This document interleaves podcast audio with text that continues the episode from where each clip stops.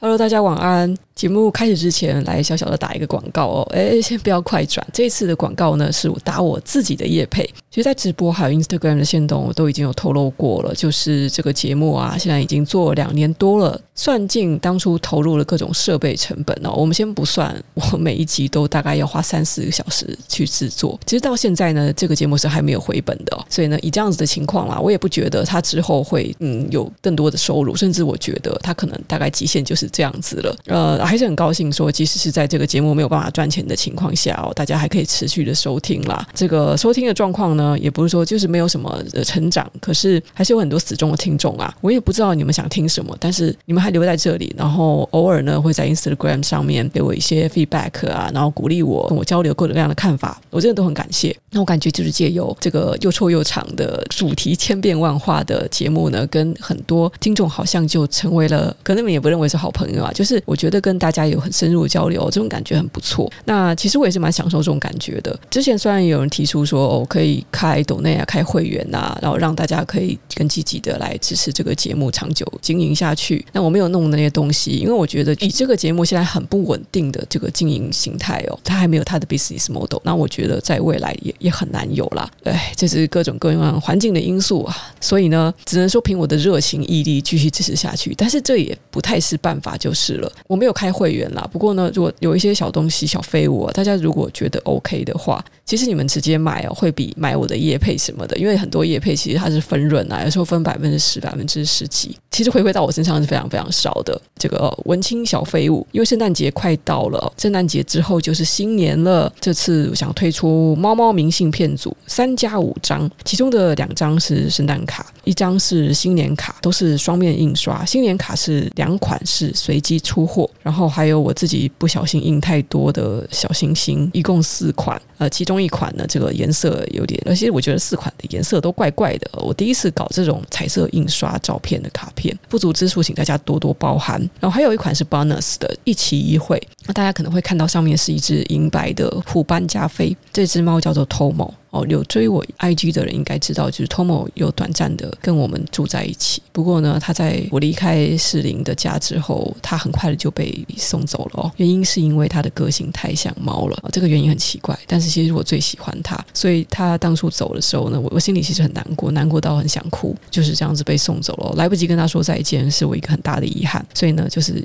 呃，也把他的照片出在这一组明信片中。好，总之呢，这组明信片一共是八张，这次就尽量把价格。压的便宜一点，然后我知道上次加上运费四百多块钱，两三个小时之内就卖完了。我也不知道大家是是怎么样啦，就是可能是因为有徽章，还是因为有签名。但总之呢，呃，这次是把价格压得相对低，那也没有签名的部分。那主要是因为我觉得，就老是在我卖自己的签名啊，签名会通货膨胀啊，而且这样子搞的，就是也不是办法啦。就是我希望大家还是呃，你们就知道买我的小废物就是一个赞助的概念哦，每一组。商品都是我跟小星星亲手包装的，我希望等到你们觉得这个还是有亲密交流的，即使没有签名还是很赞哦，还是有机会拿到签名。就是这一次总共我是好像印了一两百张吧，那就是买的人哦，还是有机会得到签名。我会在里面抽大概五十组。我会随机的送出签名小卡，哦，有赞助有机会，想懂内的人的话，就欢迎买我的明信片。好，不想说太久了，就这样子了。好，那总之就是谢谢大家的陪伴，然后希望这个可爱的圣诞卡、新年卡，还有泛滥着我的母爱的很多毛小孩的卡片哦，能够带给你们一些快乐。等到你们收到卡片，可以把祝福写在卡片上，交给心爱的人、在意的人。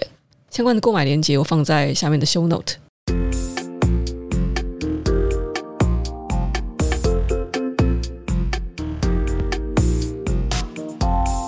哦，快十二点了，好，来讲一下这一本书哦。这本书是那个原神出版社的先觉出版寄给我的。这本书叫做《更快乐的一小时》，它英文原标题是《Happier Hour: How to Beat Distraction, Expand Your Time, and Focus on What Matters Most》。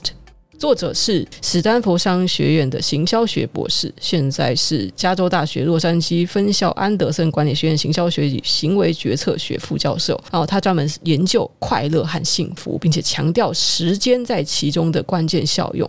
他探讨时间为什么会比金钱更能带来幸福。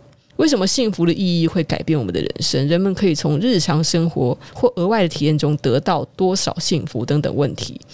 对于就已经读惯了大部头啊这种厚厚的历史书的人来讲，这本书是我就是在休息时候的，花了大概快两个小时就读完的书哦。读前半段的时候呢，那我就看到他讲到这个哦，这个叫做 Casey Holmes 的教授。我本来以为他要讲一个很浪漫的爱情故事，他讲说他的故事是从他二十七岁的时候，他心目中的白马王子突然就是来联络他。然后他想起来，哦，他在十几岁的时候，就是他小时候认识的人。没想到在二十七岁的时候，两人再次相见，然后并且曾经再见面的时候呢，他就觉得，哦，那个白马王子的笑容跟当初一模一样。然后他们相视而笑之后呢，就谈起了恋爱，然后马上论及婚嫁。他们一起读研究所，就是同居稳交了一段时间之后，准备要结婚了。他还满心欢喜的在挑婚纱的时候，他的白马王子打一通电话跟他讲说：“Casey。”我还没有决定要结婚，于是这个莫名其妙从他的生命中消失，然后又在他的生命中出现的意中人，如一一股龙卷风一样出现了，然后又迅速的消失了，在他的精神上留下了重创。他曾经以为再也没有办法快乐起来了，因为他刚好是在研究时间这个东西。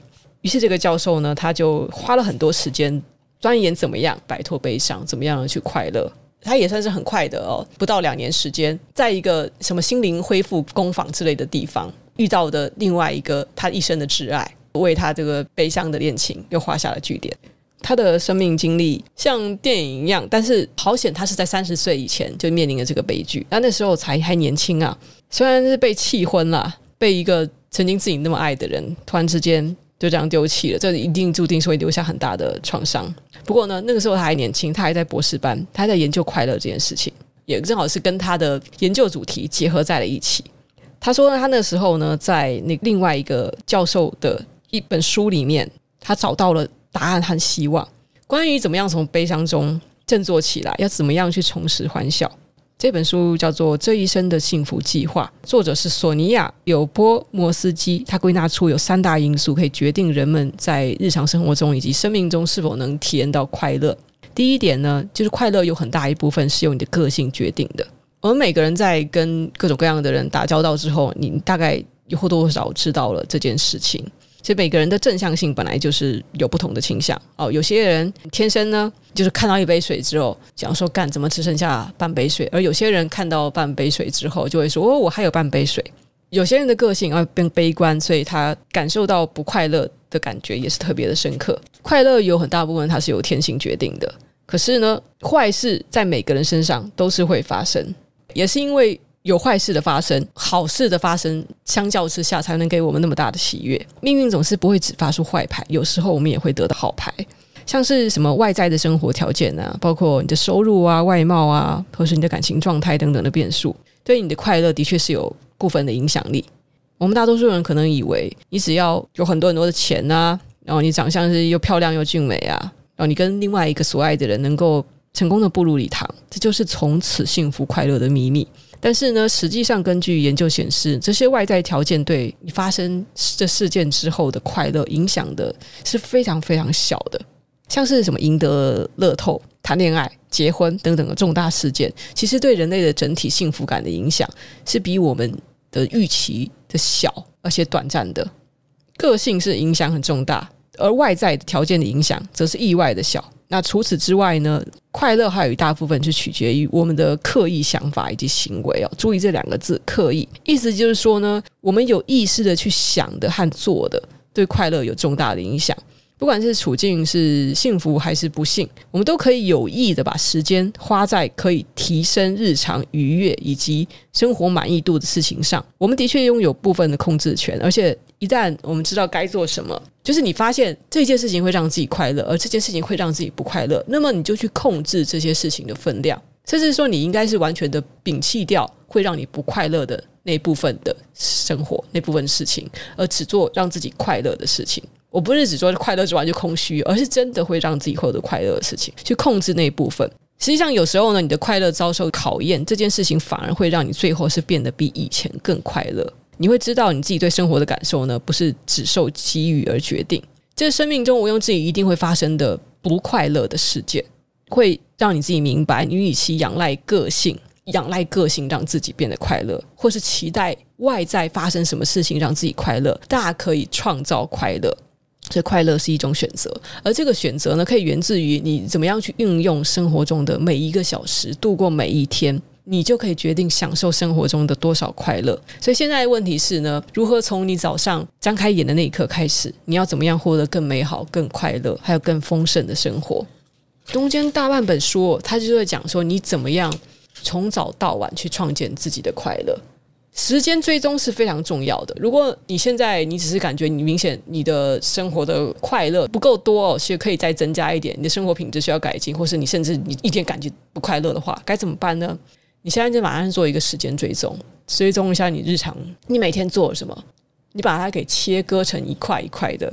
就我们总是有嘛，像是早上刷牙洗脸、撸一撸猫、帮猫做饭，然后工作时间、午餐时间，工作时间又有分为好几个区块，可能是有开会的时间，可能是有跟同事讨论什么事情的时间，下午茶时间，也许通勤的时间，你也可以把它再做一个区块。回到家之后。吃晚饭、洗澡、跟室友或者家人互动的时间，把它再做一个区块。你每天在做什么？你要做每一份时间追踪，然后你回溯一下这些事情给你的感受是什么？哪些是你期待的？你恨不得这一天又多一些，而哪天是你最不喜欢的那一部分？当然知道说可能工作不喜欢，哦不喜欢工作，不喜欢跟老板开会，然后不喜欢跟那种讨厌的同事勾心斗角，这是我们难以控制的部分。但是能够主动的去回避的话，还是可以做到的。那哪怕其实是通勤哦，可能现在听我直播呢，还是有很多人不听 Podcast 的。我跟各位分享，自从我开始听 Podcast 之后呢，这真的是给我的生活带来很大一部分快乐的一项活动。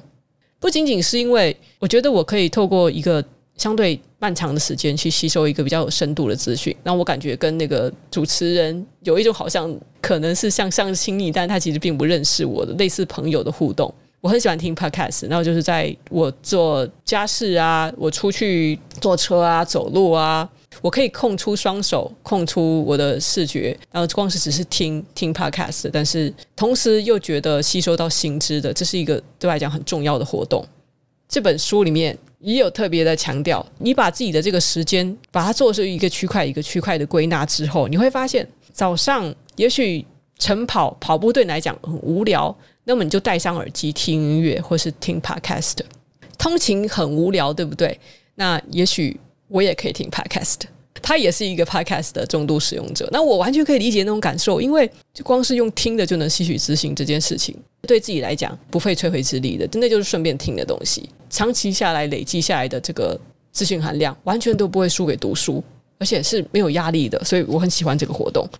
他说：“你们可以把时间的最终研究呢归纳出像是快乐的时间、哦尚可的时间以及浪费时间。那最重要的是呢，哦快乐的时间可不是说什么只是当下很快乐，然后之后很空虚的哦，是既有趣又有意义的才是称为快乐时间。然后尚可的时间呢，是它可能有趣，也可能会有意义，但是呢，通常不会两者兼具。他自己所归纳的是。”尚可的时间像是看电视，追一些肥皂剧吧。当下觉得有趣，但是看完之后就觉得好像有点浪费时间，没意义。然后有意义的时间呢，可能是工作，但是你并不是很喜欢那份工作，只是为了糊口才去工作的话，那就是有意义的，可是不一定有趣。好，这就叫做尚可的，就是 OK 那样子的时间。就把它分为三类，其实可以透露出很多讯息。你必须要找出让你最快乐的活动。然后找出让你最不快乐的活动，然后你要寻找这两组的共同特征，追踪你的时间之后，你就知道你该怎么样尽量的去放大会让你快乐的事。你可能会发现说，哎，社交连接这件事情它是既有意义而且有趣的，可能是到户外去走一走，我，跟朋友去玩一玩。如果你发现这些事情哦。当然，你没有办法在一天之内把它去放大到过多的时间。可是至少你发现说，诶，上个礼拜可能我跟朋友出去玩，我觉得很很有趣，很有意义。也许我就可以来安排。那我每周是否都要安排这样子的活动？我既然发现了脸书滑上去每次都让我不快乐，可是即使是这样子，我就讲我刚才发一堆的牢骚，但这么多年来，我居然一直没有戒掉脸书，到底是为什么？这件事情。让我这么的不开心，他根本就一直在摧残我的精神。我为什么没有戒掉脸书呢？所以有时候是你得去找到那个原因。好，后来我才发现是因为呢，我因为我自己有一个脸书社群账号，然后我我在上面经营社群，然后我总觉得我不得不去追着那些时事，我不得不去了解时事，我才可以去创造内容。我发现是这个问题，所以我没有办法离开这个让我不快乐的平台。但是滑脸书其实是很伤的。我自己就得去想办法去解决这个问题，得去创造出不要跟时事连接的内容。那尽管是不是在短期之内，因为我就没有办法再去弄出一个流量能够爆发的东西，因为毕竟就是不追时事嘛。那大大家都关心时事，但是我这个人就跟时事脱节，那怎么办呢？那我就得做出自己独特的内容。这一方面是有所取舍的，它的过渡期可能会有点漫长。有的事情是这样子的，长痛不如短痛。我觉得就是以长期影响来看。它可以让我戒除这个不快乐的来源，长期来看也没有什么好处的东西。好，那再来，我也觉得 Meta 也差不多该快死了吧。然后呢，我觉得呃，它里面有一张图哦，有一张图它实在很有趣。他说，了解到时间这一点，会让你心智突然变得很成熟，你就知道你手头上的时间是多么有限。不管你今天是十岁、二十岁，意识到了时间过去之后就不会再回头，然后你的时间。是非常非常有限这件事情，只要能够提醒自己意识这件事情，你就会去好好把握它，然后你也会知道，你真的不应该再浪费时间在让自己不快乐的事情上。有一个灵感呢，是来自 Tim Urban，这个练习可以帮助我们持续的注意，并且享受美好的事物。首先呢，是通过强调人的寿命是多么的容易计算，而且又有限。Tim Urban 的练习呢，他是会给学生看一张图。图上有九排圆圈，每一排各十个，就是说它视觉化的呈现九十年的岁月。就假如说我们人可以活到九十年那么长哦，我们这样子活了超过了全美国的平均寿命哦。然后接下来是另外一张图，是呈现用月份来计算的人生，也就是一千零八十个比较小的圆圈，再用周来计算，也就是四千六百八十个更小的圆圈，然后最后是天。活了九十年的话，天数总共是三万二千八百五十个点。最后一张图是最多点。最后呢，就是所有的点，每一个周二或者周五或者周日，全都能是轻易的是塞在同一张图内。只要一张图就可以充分的呈现我们的日子数量是多么有限，而且可以去轻易计算。那我现在来给大家看，如果以月来计算，你的九十年人生有多少个点？请大家看这张图，你人生每少一个月，这个圈。就会少一个，你的人生就这些这个月，过一个月就少一个圈，等到这个圈墩墩都没有了，九十年人生也就过完了。其实我看到这张图的时候，我想说这个圆圈其实也并不是那么的小，但是它排列出来的样子看起来好少。你们再看一次，这个圈圈只要没有一个，就代表你的一个月没有了。如果说我已经过了三十几年的话，等于说我这些圈全部都没有了。人生就是这么的短。一下子就没有了。九十年是一千零八十个月，才一千零八十个月，你用口头计算是可以算得出来的月份，一个月一下子就过去了。有许多事件呢，是发生在这九十年中比较短的区间内啦。有些年纪太小不能做，年纪太大也不能做的事情啊，比如说做爱做的事。这为什么他会强调这件事？更关键的是呢，做爱做的事情，年纪太小不能做，年纪太大不能做，而且还得你这个快乐的时刻，通常是跟其他人一起做，那你还得计算什么时候才能遇到这个人，然后这个人又能够陪自己多久，你这些最快乐的事情才能被纳入你的人生中有的阶段。你有没有突然觉得很恐怖？就会有一种时间焦虑。你爱的人，不管是父母啊、小孩啊、爱人啊，他并不会容纳在你的人生中的每一个圈。你还得去计算他在人生中，你跟他刚好行走在同一条路上面的那个交集，就非常非常少的一部分了。你有没有觉得，真的你没有办法再浪费人生？你你怎么还舍得把时间浪费在让你不快乐的事情上，促使你要持续的注意到美好事物呢？请大家去想办法找出一件喜爱的事情。真正喜爱的事情是什么？应该不是在网上当酸民，去呛人家生活。过了多烂多惨，然后你是有多么优越于别人吧？这应该不是你喜爱的事情吧？打从心里喜爱的事情，所以我马上可以想到的是抱着我的猫猫睡觉，或者跟我的朋友出去吃火锅、到处玩耍，这是我可以想到的快乐的事情。然后你再再试试看，计算一下你在目前的人生中你做了多少次这个活动？你现在已经没有办法做了吗？还是说你明天可以，下周就可以，下个月也可以，而且你可以尽量的。常常的做这些事情，你在计算未来次数的时候呢，你还要再纳入限制因素以及可能会变化的条件。比如说，我还得计算我喜欢每天撸我的猫猫，抱着它的猫猫猫睡觉，但是猫猫也许只能再陪我十年，在未来的十年，但是我也不会每天都在家。就算是在家的时候，猫猫也可能不会无时无刻都希望我抱着它。那这样子，我撸它的时间，它现在在在沙发上，你看这后面那一条土黄色的哦，所以我撸它的时间实际上非常的有限。就那我这样子，我的快乐时间，我的快乐机会，突然就变得那么少了。所以意识到这些你过去所做的快乐的事情，然后还有未来你还有多少时间可以再重复的享用这些快乐时光，非常重要，因为你会知道你的时间是那么的有限。后面就是就在讲什么你要怎么做数位排毒啊，减少分心啊，还有一些冥想啊，我这些呃，我觉得算是老生常谈，有很多其他书其实都会有提到的方法，我就不多提了。这样我想要多讲一个，也是我以前听过的一个例子。那我觉得这个例子很有意义，也很让人印象深刻。那这个例子讲到关于 priority，还有就时间安排的时候，好像有很多人都会举出来这个例子。他这故事是这样讲的：有一名教授走进了座无虚席的教室中，他先拿出了一个大玻璃罐放在讲桌上，然后又放了一个大袋子在一旁的椅子上。那学生们看着他，不知道他要做什么。那首先教授呢，就从袋子里面拿出了一盒的高尔夫球。然后把球全部都倒进了罐子里。然后当最上面的高尔夫球的高度触及到了罐口的时候，教授问学生：“罐子满了吗？”那全班都点头回答说：“满了。”教授似乎也同意，但是呢，他又伸手到大袋子里拿出了一盒小石头倒进罐子里，小石头滚落在高尔夫球四周，填满了高尔夫球四周的空隙。然后教授又问学生说：“现在满了吗？”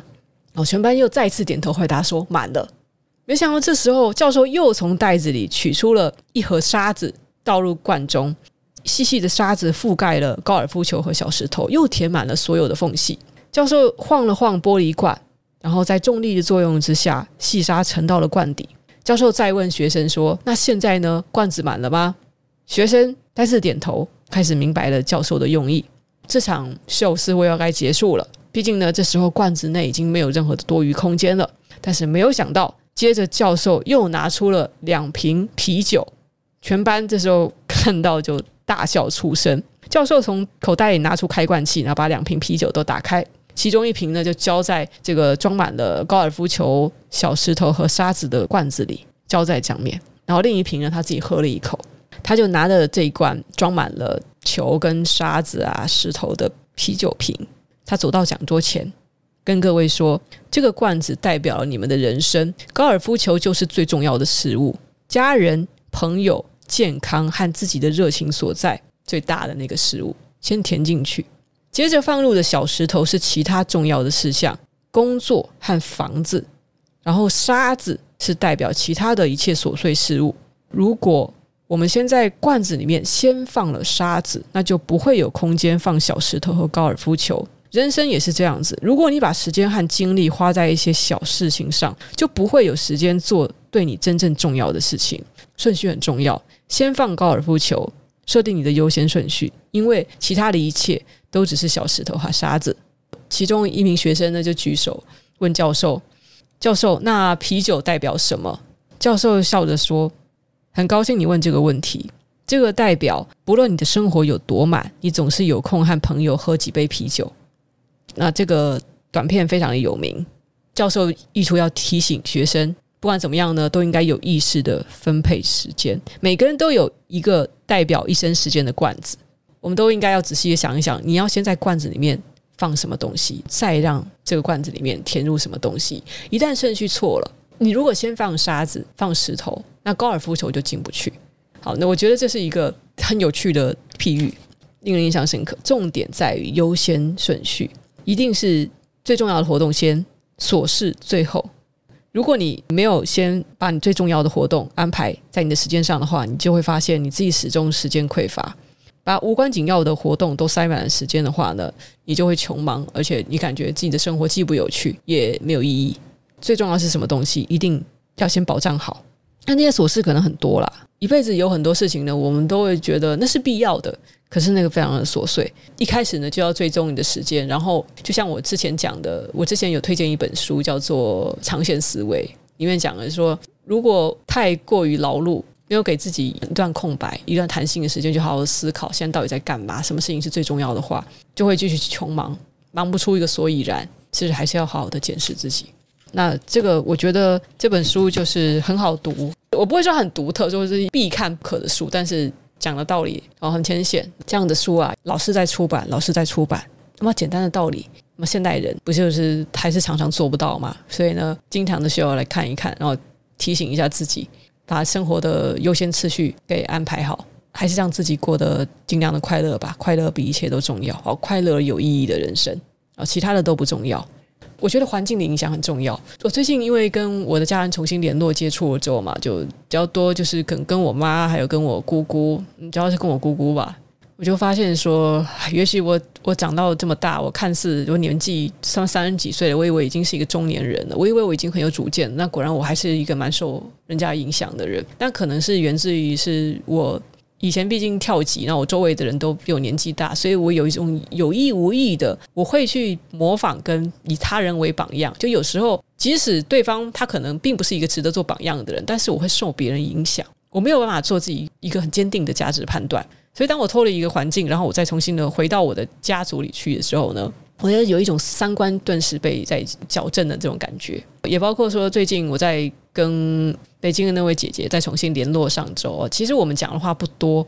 我我感觉她的每每一次我们的对话都是一个震撼教育。就是我发现，在我过去好几年的生活圈中，很多人认为重要的事情，在他眼中一点都不重要。他认为值得欣赏那些事情。一个人如果上进到了一个非常非常认真做生活的人，他是一个什么样的态度？我以前一直觉得。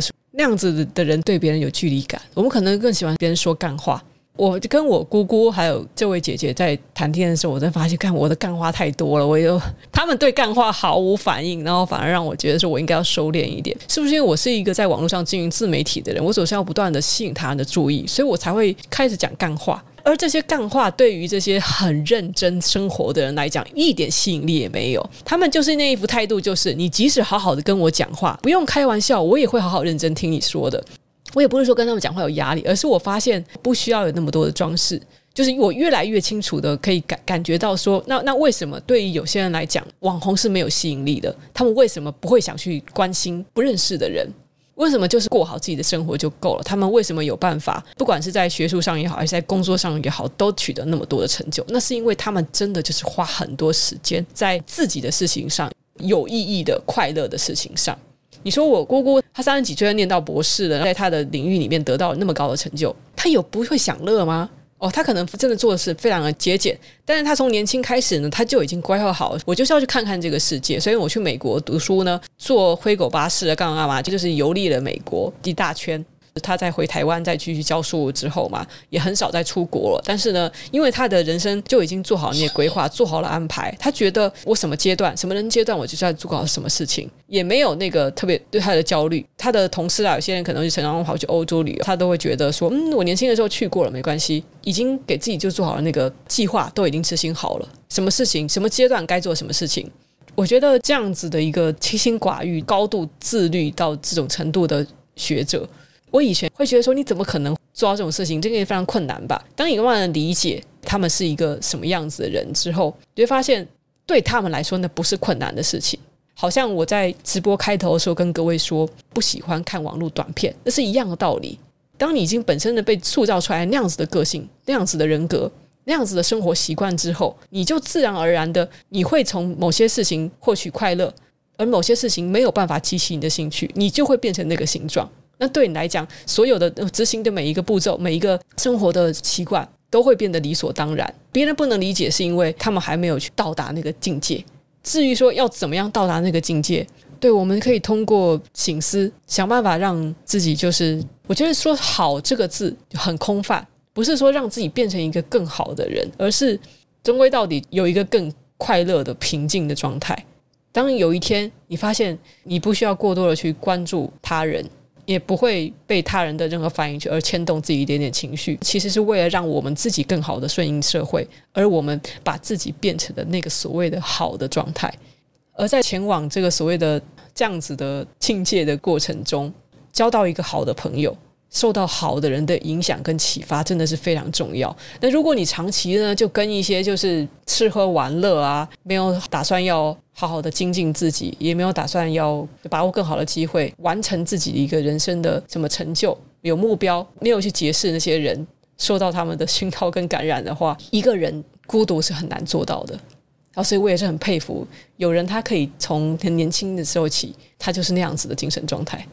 不过最近就是还好，我觉得我很高兴，我还又有机会再去回到了那样子的圈子里，就是受到好的人的影响。以前我看脸书的时候，我可能还有一些复杂的情绪吧。网红有网红他们在社群里面的那种谋生的方法，很多语言或是影片上面的出来的东西，那都是表演，对，就是一定是表演。你们不知道那个实际上跟这个人相处起来怎么样？我们说看人的本质，并不是看这个人，他对比自己有权力的人，或是跟自己同等地位的人是这个样子，然后对别人就不是另外一样子，那就是大小眼嘛。简单来讲，那是一个其实很功利的圈子，而网红尤其是具备一个这样子的功利的特质。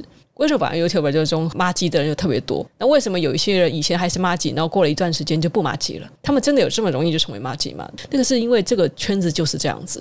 我以前曾经有一些一些很复杂的感觉，是因为我的流量配不上，我的订阅量配不上，所以我跟这些人自然而然的本来是麻吉，后来变成不麻吉了。只是因为我们的生活圈变得越来越远了嘛。但是原来友情是不是这么脆弱的事情？我应该从一开始意识到说不对，这不叫做友情是脆弱的事情，而是说这个东西根本就不是友情。当我终于意识到这件事情了之后呢，我也是过了好一段时间，我终于找到了从来不接触网红圈、对网红也没有任何的憧憬的人，才把我拉回了这个现实。不认识啊，不知道啊，干嘛？为什么要去在意别人的事情？你为什么你买一个房子，你要昭告天下？你为什么要把自己家里的样子拍给大家看？你为什么要对着镜头一直讲话？就是在某些人的眼中，网红做出来的事情是是很荒唐的、很不可思议的。他们也不觉得有什么好崇拜的。订阅数再多怎么样？因为因为你在荧幕前表演啊，你老是透露别人的隐私啊，你会引来一些很好事、很八卦的人啊。那那种人在世界上一向是多数的，而且通常来讲，那种心态是不可取的。在很震惊、很震惊人的眼中，那是看起来就是这个样子的。当我发现说，哇，原来在这个社会上有一部分的群体是这样的心态的。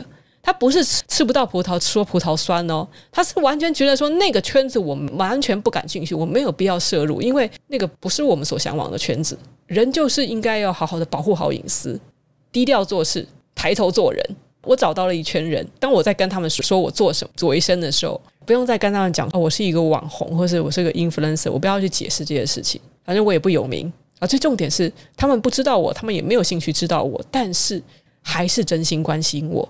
还是想要跟我做朋友，只是因为我是我的那样一圈人，那我觉得我才真正找到了归属感。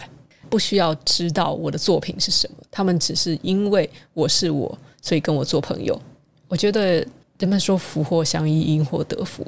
我早早的脱离了那个圈子，我自己有很有自信，是我会比谁都提早获得那个平静跟快乐。哦，这个就是最后最后我要发表这个感想。好，那所以推荐给大家这本书呢，也就它也不是写的很深的一本书，但是就让我重新反思了很多事情哦。更快乐的一小时。好，那今天就讲到这里。